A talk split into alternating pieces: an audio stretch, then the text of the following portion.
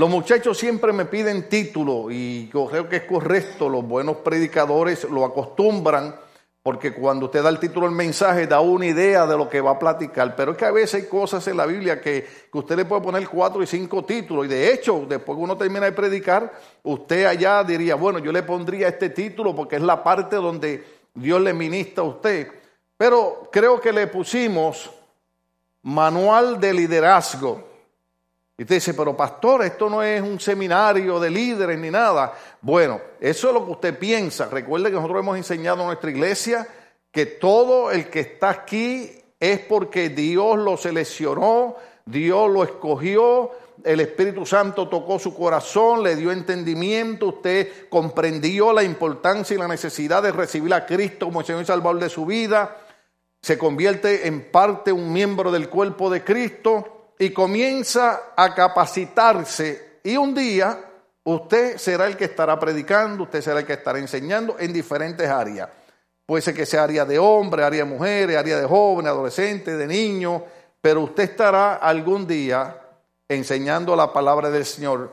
Entonces, ese tema lo vamos a discutir en la segunda carta del apóstol Pablo a un joven pastor siempre decimos, porque ya estaba sobre sus 40 años, así que los que están en 40 están empezando a vivir, alabado sea el Señor. Pablo escribe en ese capítulo 2 de la segunda carta, verso 1, y comienza trayendo una motivación muy fuerte, con un énfasis enorme, porque cuando usted ve comas, eh, hay, algo importante. Entonces Pablo le escribe y le dice, tú, pues, hijo mío. Ahora es interesante eh, eh, notar en la manera en que Pablo se dirige a Timoteo. Fíjese que no le está diciendo tú, hermano mío, o tú, miembro de la iglesia, sino que parece ser que se había desarrollado una relación tan cercana y tan íntima y Pablo había visto tantas cosas positivas y dignas en Timoteo que comenzó a tratarlo como un hijo. Recuerden que Pablo elogia y en el libro los Hechos también aparece eh, eh, eh, una, una, madre judía creyente y Timoteo, su hijo, y Pablo se lo había ganado para el Señor, pero había desarrollado tan buenas características Timoteo que Pablo lo veía como un hijo no solamente como un hijo espiritual, sino como un hijo carnal. Qué lindo es eso, que puedan haber eh, hombres que puedan considerarnos nosotros hijos de ellos. Usted sabe, yo por lo menos tal vez nunca se lo he dicho, pero cuando yo traigo hombres aquí de, del calibre de, de, los hombres que han venido aquí a predicarnos y cuando ellos me, me, me dicen, Tim, yo me siento honrado porque digo, este hombre me está tratando como si yo fuera familia de él, como si yo fuera un hijo de él. Y eso es algo, eso es algo grande. En una ocasión tuvimos un predicador aquí, ya partió con el Señor, creo que puedo decir su nombre, era el reverendo Lázaro Santana. Y estábamos atrás antes de empezar a predicar y yo le dije, le dije, hermano Santana, mire, los pastores de aquí del área están enojados conmigo porque dicen que por qué usted nos viene a predicar a nosotros y a ellos no. Y él me dijo, mira Tim, oye esto. Yo no predico en cualquier lugar que me invitan. Yo me quedé callado, usted sabe, cuando usted está bregando con veteranos, usted chitón, ¿ok? Pero yo me sentí bien, me sentí orgulloso. Yo dije, wow, este hombre no predica en cualquier iglesia y está predicándonos a nosotros. Porque hay hombres que ya llevan una trayectoria que es como decimos en mi país, cuando usted lleva mucho tiempo en el campo, aprende a conocer el malojillo. Eso es una hierba mala. Y en cada uno de sus países usted conoce qué es lo que usted puede comer, qué no puede comer, por dónde puede entrar, por dónde no puede entrar. Entonces, cuando estos hombres tratan a uno así, uno se siente bien. Entonces, Pablo le está diciendo a Timoteo, tú pues, hijo mío, esfuérzate, diga conmigo, esfuérzate Ok, ahora yo les voy a pedir que se esfuercen y lo digan con más fuerza. Esfuérzate. Aleluya. ¿Se acuerdan? ¿Se acuerdan cuando, cuando leímos acerca de Josué? ¿Se acuerdan? Todo el mundo lo sabe, Josué capítulo 1. Esfuérzate y sé valiente, porque yo seré contigo. Entonces, una de las cosas que, que Pablo le está diciendo a Timoteo es, esfuérzate en la gracia que es en Cristo Jesús. Ahora, la idea sería tocar todo el capítulo 2 para poder entender por qué le estamos poniendo manual de liderazgo a este mensaje. Pero el verso 1 del capítulo 2 es como un resumen, la parte final de todo lo que anteriormente Pablo le ha estado hablando a Timoteo. Entonces tenemos que irnos para el capítulo 1, verso 1. Entonces, si usted agarró la onda, un manual es un libro de instrucciones. ¿Sí? Usted sabe cuántas personas, y, lo voy a decir hermano, mire, aquí una vez un hermano, yo compré un, escritorio nuevo para la oficina. Usted sabe que ya no es como aquellos años que era de madera pura, no, ahora es de cartón comprimido y, viene eh, en una cajita. Usted dice, ahí está todo el escritorio y, viene en pedazos. Y el hermano dice, pastor, yo lo monto. Entonces yo saqué las instrucciones, saqué que el manual. Le dije, mira, varón, asegúrate de leer el manual y entonces lo monta. Él dijo, no, pastor, yo sé hacerlo. Hermano, cuando yo vine por la tarde, había un montón de piezas que él no encontraba dónde iban. Yo le dije, varón, leíste el manual, dámelo acá. Cuando yo empecé a chequear, él no se dio cuenta que en las esquinitas tenía un papelito que decía A, B, C, D. Una iba en el lado izquierdo, otra en el lado derecho, y él las había puesto inversa. ¿Por qué? Porque el manual tiene una razón por la cual lo escribe. La Biblia es el manual para los cristianos. Entonces, Timoteo está recibiendo unas instrucciones, unas capacitaciones de liderazgo de parte de un hombre experimentado. Entonces, vamos al capítulo 1, porque esa parte va a estar bien importante. ¿Quién escribe? Dice Pablo, apóstol de Jesucristo por la voluntad de Dios, según la promesa de la vida que es en Cristo Jesús. Observe esto a Timoteo. Aquí le está escribiendo Pablo. ¿Y cómo vuelve le dice? Amado Hijo, gracia, misericordia y paz de Dios Padre de Jesucristo nuestro Señor. Doy gracias a Dios, al cual sirvo desde mis mayores con limpia conciencia. O sea, quiere decir desde mis mayores, desde, desde, desde sus ancestros. Doy gracias a Dios, al cual sirvo de mis mayores con limpia conciencia de que sin cesar me acuerdo de ti en mis oraciones noche y día, deseando verte, al acordarme de tus lágrimas para llenarme de gozo. Entonces, tenemos que hacer un pequeño alto porque yo quiero saber a qué se está refiriendo Pablo cuando le dice a Timoteo, yo tengo deseo de verte al acordarme de tus lágrimas. Entonces, recuerde que en el capítulo 2, verso 1, Pablo comienza diciéndole, esfuérzate en la gracia de nuestro Señor Jesucristo. Entonces, hay algo en la vida de, iba a decirle los hermanos, pero más bien es del líder cristiano que sabe que continuamente tiene que aprender a depender de la gracia de Dios para poder sobrevivir. No, déjeme darle más despacio. Usted sabe que hay un verso bíblico que dice, maldito el hombre que confía en el otro hombre. Entonces, usted ve siempre el tropiezo de los hermanos que siempre están tratando de servirle a Dios por la medida de lo que hace otro hermano. Entonces, yo le diría a esos hermanos, esfuércese en la gracia de nuestro Señor Jesucristo. Porque si usted va a tratar de servirle a Dios mirando el comportamiento de los hermanos, usted va a tener fracasos en su vida. Porque sí es muy cierto que mucha gente desilusionan en el cristianismo. ¿Sí o no? Hay mucha gente que si no es porque uno está agarrado de la gracia de Dios, uno hasta dejaba de ser cristiano. Por eso el secreto en este manual de liderazgo es, tú tienes que aprender a fortalecerte en el Señor porque he visto en ti que hay un espíritu de liderazgo dentro de ti, Timoteo. Hay algo que me llama la atención. Yo te he visto a ti derramar lágrimas por la causa de Cristo. Algunos teólogos no saben, en el libro Los Hechos, en una ocasión cuando se levanta un profeta y le dice a Pablo, mira, así te dice el Espíritu Santo, te esperan prisiones, te esperan eh, eh, eh, latigazos, te esperan persecuciones. Y Pablo dijo, de todas maneras, yo voy a predicar porque estoy dispuesto no solamente a predicar, sino a morir por el Evangelio. Y los hermanos comenzaron a llorar, comenzaron a derramar lágrimas cuando se estaban despidiendo de Pablo. Pero cuando Pablo habla de Timoteo, dice, yo, yo me acuerdo de tus lágrimas. Ahora, cuando me acuerdo de eso, lo hago para llenarme de gozo. En otras palabras, ojo aquí, lo que Pablo había visto en Timoteo era que ese iba a ser un líder fiel en la obra de Dios. Déjeme decirlo más despacio porque eso no, eso no se come con, con mantequilla. No es fácil, y lo vamos a leer más adelante, conseguir hombres y mujeres que sean fieles en el liderazgo.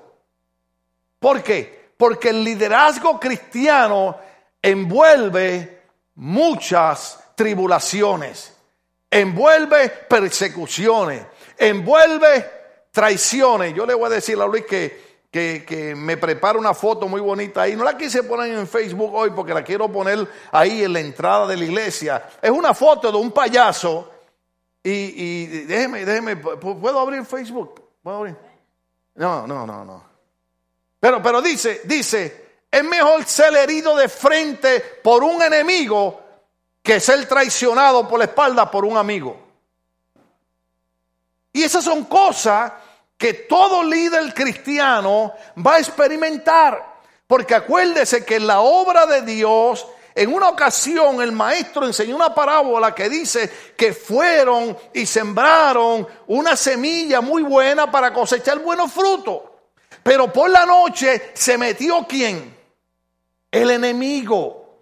Y sembró una mala semilla. Cuando la, cuando la, semilla eh, eh, germina y crece, descubren que no es el fruto que ellos esperaban porque alguien había sembrado una mala semilla.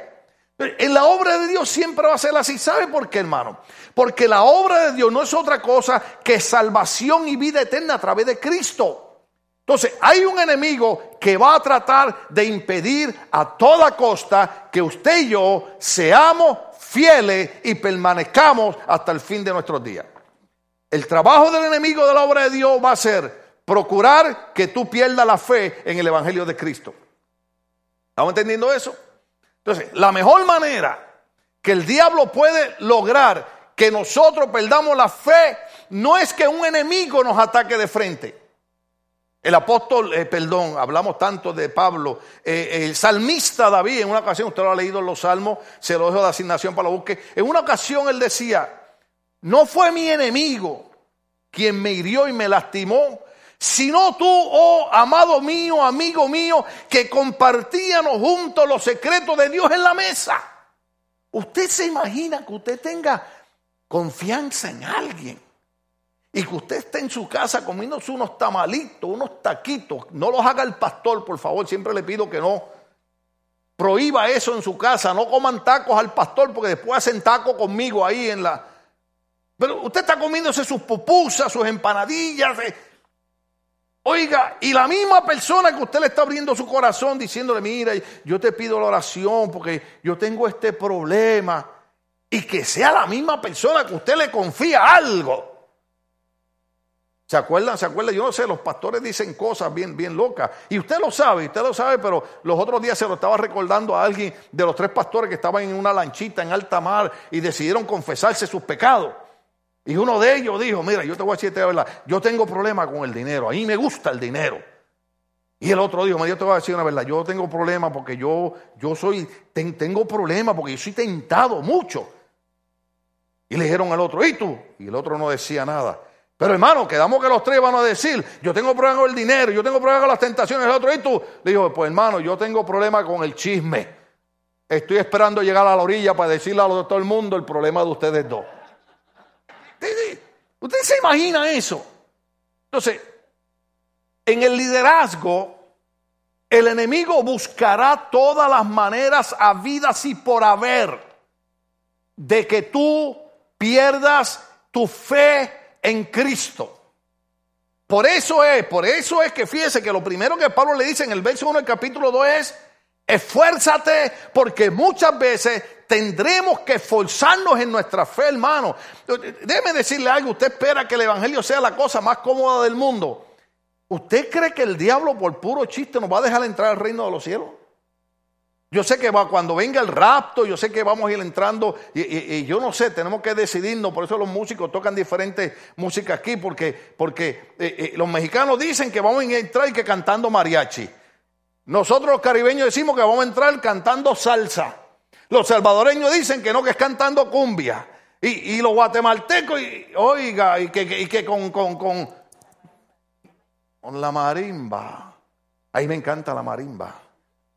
Oiga, ¿usted cree que por puro chiste, un ser que fue derrotado por Cristo en la cruz del Calvario, diga conmigo, Satanás fue derrotado por Cristo en la cruz del Calvario. ¿Y usted cree que Él, que Cristo lo derrotó en la cruz del Calvario y la Biblia dice que nosotros somos el cuerpo de Cristo? ¿Usted cree que por puro chiste Él nos va a dejar entrar como si nada pasara? Él usará todas sus habilidades para tratar de que nosotros perdamos la fe. Por eso el apóstol Pablo cuando escribe dice, no ignoramos las altimañas de Satanás. Altimañas son planes, eh, eh, eh, trucos bien planeados que usted a veces ni cuenta se da. Yo no sé si usted ha escuchado a veces a los deportistas que de momento le, le pasa una bola o entra un gol y, y, dice, no lo vi venir. Y así nos pasa a nosotros los cristianos. Muchas veces no lo vemos venir y nos agarra fuera de base. Por eso es que cuando Pablo le escribe a Timoteo, le, está hablando y le está diciendo, oh aleluya, que cuando uno está en liderazgo va a tener momentos tan difíciles que lo más seguro es que va a derramar lágrimas. Yo sé que a ustedes les gusta escuchar los predicadores que yo traigo aquí, por eso los traigo, porque a mí me encanta traer predicadores aquí que todo es positivo y positivo y positivo y positivo, aleluya. Y a mí me gusta oírlo porque digo, oh, gloria a Dios, aleluya, nunca voy a tener problemas. Pero cuando leo la Biblia, Jesucristo dijo, en el mundo Tendréis aflicciones, tendréis problemas, tendréis lucha, tendréis batalla. Lo único que gracias a Dios que Él dijo, pero yo estaré con ustedes todos los días de la vida hasta el fin. No estamos solos. Oh, sí, denle el aplauso al Señor. Aleluya. Mire, hermano, yo prefiero que me digan la verdad y que no me engañen. Yo entiendo, yo entiendo que el apóstol Pablo enseñó una verdad poderosa. Y yo la estoy viendo en, la Biblia, y la estoy viendo en los versos bíblicos, y estoy tratando de entenderla especialmente en estos últimos días finales. Yo creo que, que Ralph puso un comentario en, en lo que yo puse en Facebook, que desde el año 2012 para acá, millones de personas en Estados Unidos han apartado la fe del cristianismo y de las religiones. Y creo que comentabas con alguien hoy que, estaba en esa misma posición. Entonces, ¿usted sabe cuántas personas llamadas cristianas han perdido la fe en el Evangelio de Cristo? Déjame decirte algo. Yo en medio de tanta lucha y de tanta batalla que, que, yo derramo, hermano, mi alma delante del Señor y doy gracias a Dios que Timoteo también derramaba lágrimas. Aleluya cuando usted me ve a mí llorando y derramando lágrimas, no diga, ay, qué débil es el pastor. Diga, está como Timoteo. Está derramando lágrimas porque todo líder derrama lágrimas. Mira, hermano, hemos derramado lágrimas orando por un hermano. No vamos a derramar lágrimas cuando tenemos problemas. Yo creo que usted sepa que todo buen líder en algún momento derrama lágrimas por los hermanos en la iglesia. Cuando uno ve hermanos que no quieren crecer, hermanos que no quieren madurar, hermanos que no quieren tomar las cosas de Dios, ¿verdad? Un poquito en serio. Cuando uno está orando por la iglesia, hermano, uno comienza a derramar lágrimas. ¿Sabe por qué? Porque en ese momento es el Espíritu Santo que viene sobre nosotros y comenzamos a gemir por aquellos por los cuales Cristo dio su vida en la cruz del Calvario. Déjame decirte algo. No sé si es que yo sirvo a Dios por ya casi 42 años no sé si es porque yo conocí el Evangelio en una época que era algo que se valorizaba. para nosotros, los cristianos de mi época, el Evangelio era algo sumamente valioso. De tal manera que era preferible uno dejar de hacer algo con tal de agradar a Dios que hacer algo que nos agradara a nosotros y pensáramos que el Espíritu Santo iba a ser contristado. Porque el apóstol Pablo dice, no contriste, no entristezcas al Espíritu Santo. El Espíritu Santo es la tercera persona de la Trinidad. Déjeme decirle algo. Algunas religiones por ahí dicen que el Espíritu Santo es una fuerza. No, no, no, no.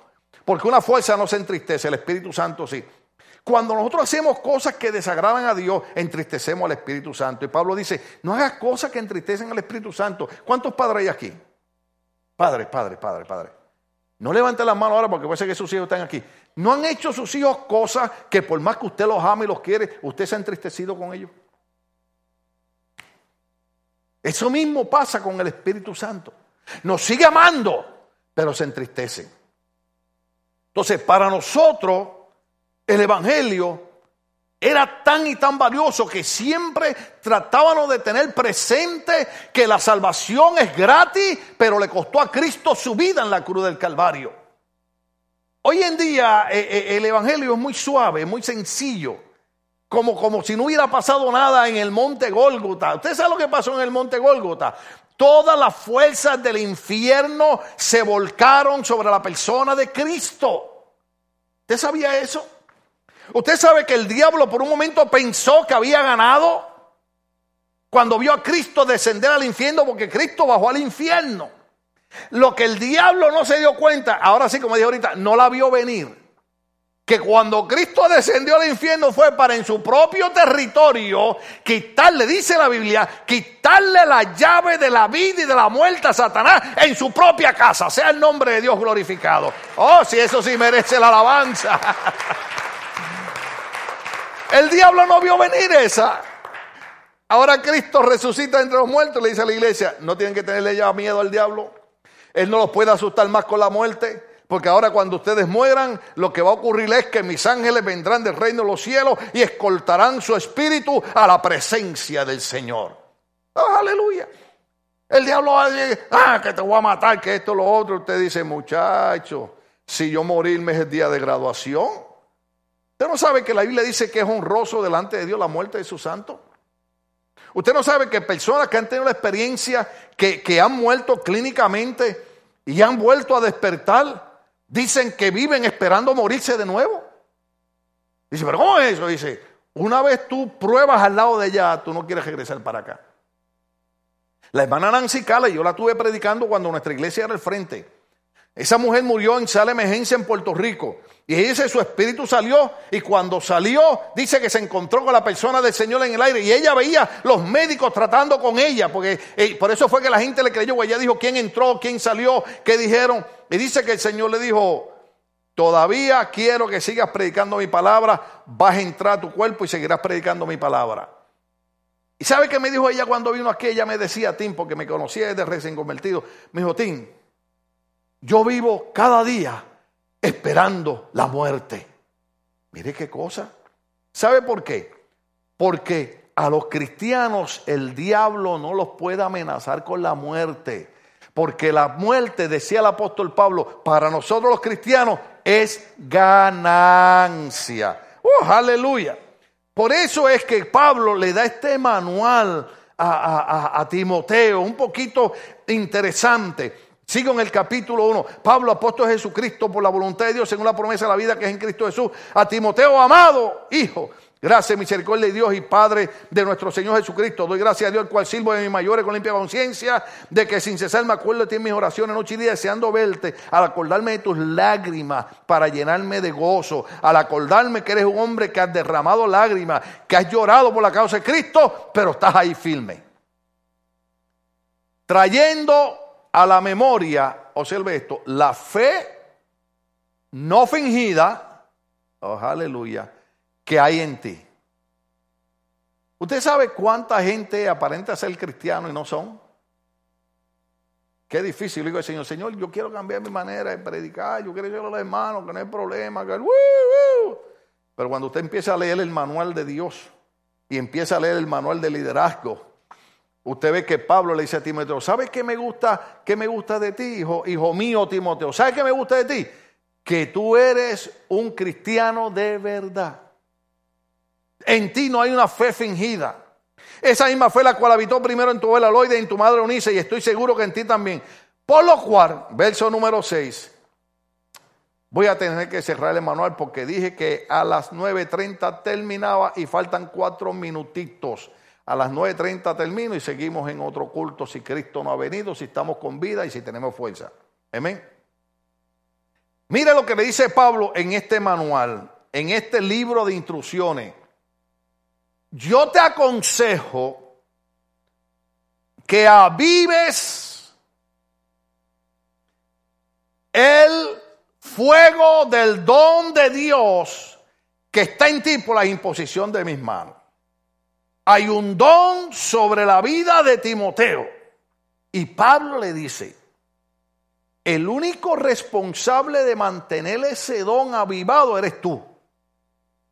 Ni son los hermanos de la iglesia, Oiga esto, me voy a, me voy a escudar. Ni es el pastor, eres tú. Usted sabe que nosotros estamos acostumbrados a estarnos tirando a la gente para que nos carguen. ¿Sí o no?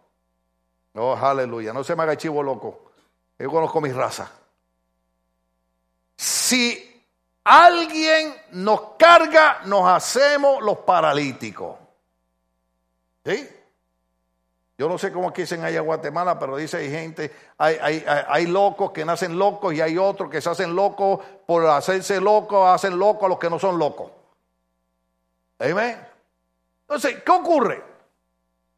Que estamos acostumbrados a que la gente nos cargue. Estamos acostumbrados a que la gente haga las cosas por nosotros. Nosotros, por ejemplo, la primera habilidad que desarrollamos es ponerles excusas a Dios. Yo no sé, yo no sé, aquí, aquí, aquí hay hermanas que, que trabajan en esto de consejería, pero en lo poquito que yo he leído, y esta semana estaba estudiando ese tema, no hay manera posible que usted pueda ayudar a una persona que tenga problemas si esa persona no acepta que tiene un problema. ¿Ya sabe eso? O sea, no importa cuánto yo ore y ayune por usted, hasta que usted no acepte que tiene un problema, no hay nada que podamos hacer. El primer paso para solucionar un problema es tengo un problema. El segundo paso es, ¿quieres ayuda? Pero mire, dijo un buen filósofo, creo que era chino, que un hombre una vez le pidió pescado para comer. Y vino este hombre, se lo llevó al río y le empezó a enseñar a pescar. Y el hombre dijo, pero yo no dije que me enseñara a pescar, yo quería que me dieras pescado. El filósofo le dijo, si yo te doy pescado, comerás pescado hoy solamente. Si te enseño a pescar, comerás pescado todos los días. Pero queremos que nos den, como decía mi suegra, meneado y servido. ¿Cuántos entendieron eso?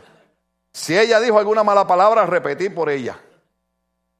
Sí, sí, hermano, mire, no solamente queremos que nos hagan la comida, queremos que nos la den en la boca. ¿Se acuerda el famoso avioncito? Y abre la boca. Y, lo lindo es que quien abre la boca es el que está dando la comida. Eh, y hermano. Entonces, Pablo dice, Pablo dice, Timoteo, hay algo que tú tienes que aprender. el único responsable de mantener el don del fuego de Dios avivado en tu vida eres tú. No esperes que la gente ore por ti, ora tú. No esperes que haya un culto de alabanza, alaba tú. No esperes que haya un culto de estudio bíblico, estudia la Biblia tú. Uh, no esperes que proclamen vigilia en la iglesia, vigila tú. Mire, hay gente, hay gente tan lista. Dice, yo no vigilo porque el pastor hace como cuatro años que no se vigilia en la iglesia. Ah, entonces tú estás esperando que nosotros hagamos una vigilia en la iglesia para vigilar.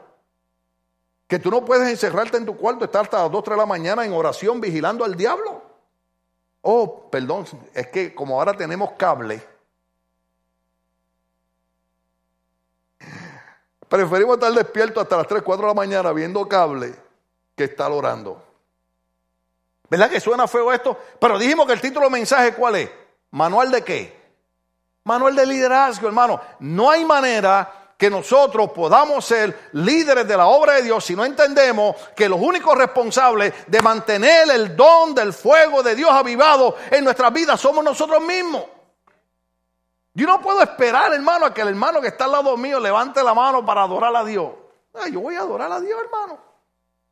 Usted no puede venir a la iglesia y mirar para los lados y decir, ay, como nadie está levantando las manos, yo no las voy a levantar. Pues mira, sé tú el primero en hacerlo. Toma una iniciativa, rompe el hielo, alabado sea el Señor. Y comienza a alabar al Señor. Y cuando esté alabando a Dios, mira el del lado y dígale, aleluya. Siento gozo cuando alabo a Dios. Y el del lado va a decir, ah, pues déjame alabar a Dios también. Déjame decirte algo, hay un secreto cuando alabamos a Dios. Tú sabes que cuando tú alabas a Dios, tu alma comienza a recibir la fortaleza que necesita para superar esa crisis que ha venido a tu vida? Aunque usted crea que no puede, usted, aunque se haga así, diga, Señor, yo te alabo, yo bendigo tu nombre, tú eres mi fortaleza, sé que no entiendo lo que estoy pasando, sé que mi mente me dice que esto no, no puede ser posible, pero tú eres la fortaleza de mi vida. Y cuando usted comienza a decirle eso a Dios, que usted está alabando a Dios, su alma comienza a fortalecerse. Y usted sabe lo que es fortalecerse, que la gente no entenderá cómo es posible que pasan seis meses, pasa un año, pasan dos años, pasan tres años, y usted ha pasado la salsa y el Guayacán, sin embargo usted todavía está firme en pie. Por eso es que Pablo trata de enseñarnos, Pablo trata de enseñarnos algo. Cuando él dice, antes, en todas las cosas, somos más que vencedores. Pero para ser vencedor hay que pelear, hay que luchar. Y eso no es lo que queremos los cristianos, ¿verdad? Yo predico y digo en mi mente, ay Dios mío, parezco un predicador de esos viejitos. Pues no, es que este es el mensaje moderno. El mensaje moderno es que en una época donde más de 12 millones de personas han perdido la fe en Dios, han perdido la fe en la religión, es cuando nosotros tenemos que comenzar a avivar el don del fuego de Dios en nuestras vidas. Recordar que un día vinimos destruidos, vinimos desechados y Cristo en vez de darnos la espalda extendió sus brazos, murió por nosotros en la cruz y dijo, venid a mí los que estáis trabajados y cargados y yo los haré descansar. Seguimos la otra semana con el manual de liderazgo. Amén. ¿Cuánto damos un aplauso a Dios porque hemos aprendido en esta noche? Oh, aleluya.